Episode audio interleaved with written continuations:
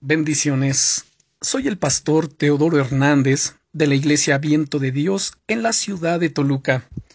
El devocional del día es Sigue a Jesús sin atajos. El enemigo es un experto a la hora de ofrecernos atajos o caminos alternativos que sean más fáciles o cómodos para nuestra carne. Escucha con atención el caso de Jesús.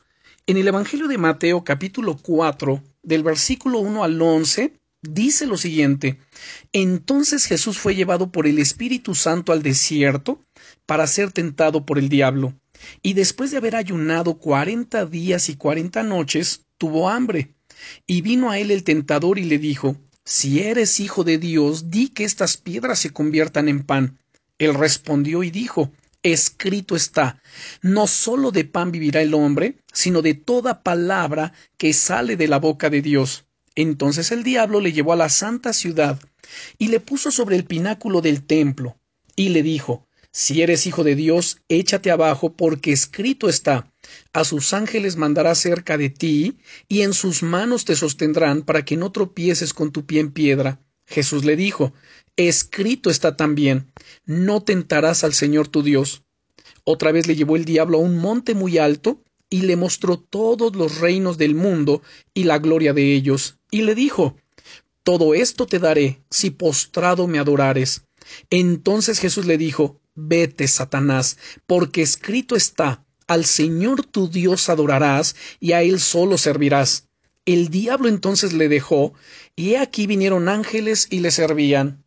Como puedes darte cuenta, el Señor Jesucristo llevaba muchos días en el desierto, preparando su corazón y su espíritu para iniciar su ministerio. Era un tiempo para ayunar y para llenarse del Espíritu Santo, pero el enemigo empezó a tentarle para que usara su poder para convertir las piedras en pan, para que se mostrase en gloria ante los judíos, o para obtener las riquezas de este mundo. Los tres eran atajos suculentos al ayuno y a la oración, a la cruz, pero hubiesen destrozado el plan de salvación de Dios, y Jesús lo sabía.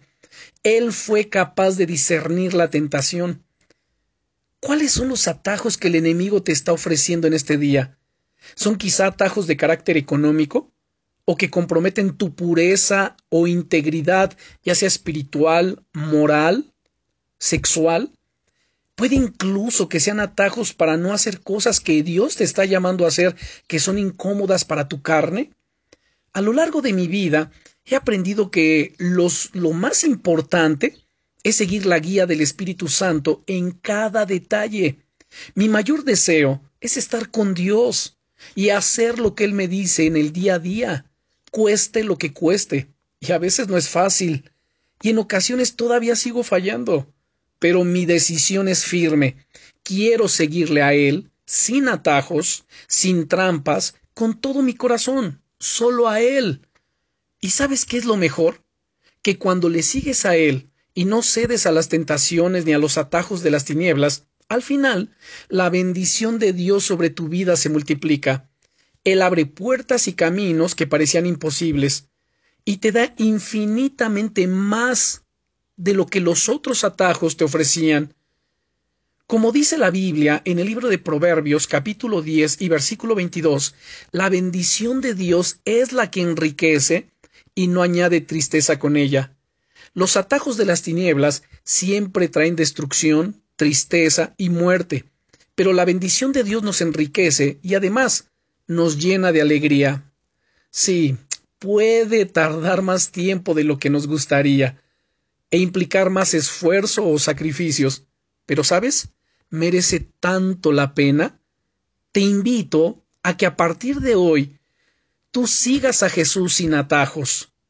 Tienes la capacidad de discernir los planes del enemigo y apártate de ellos, porque como dice la Biblia en 2 de Corintios capítulo 2 y versículo 11, no ignoramos las maquinaciones del diablo.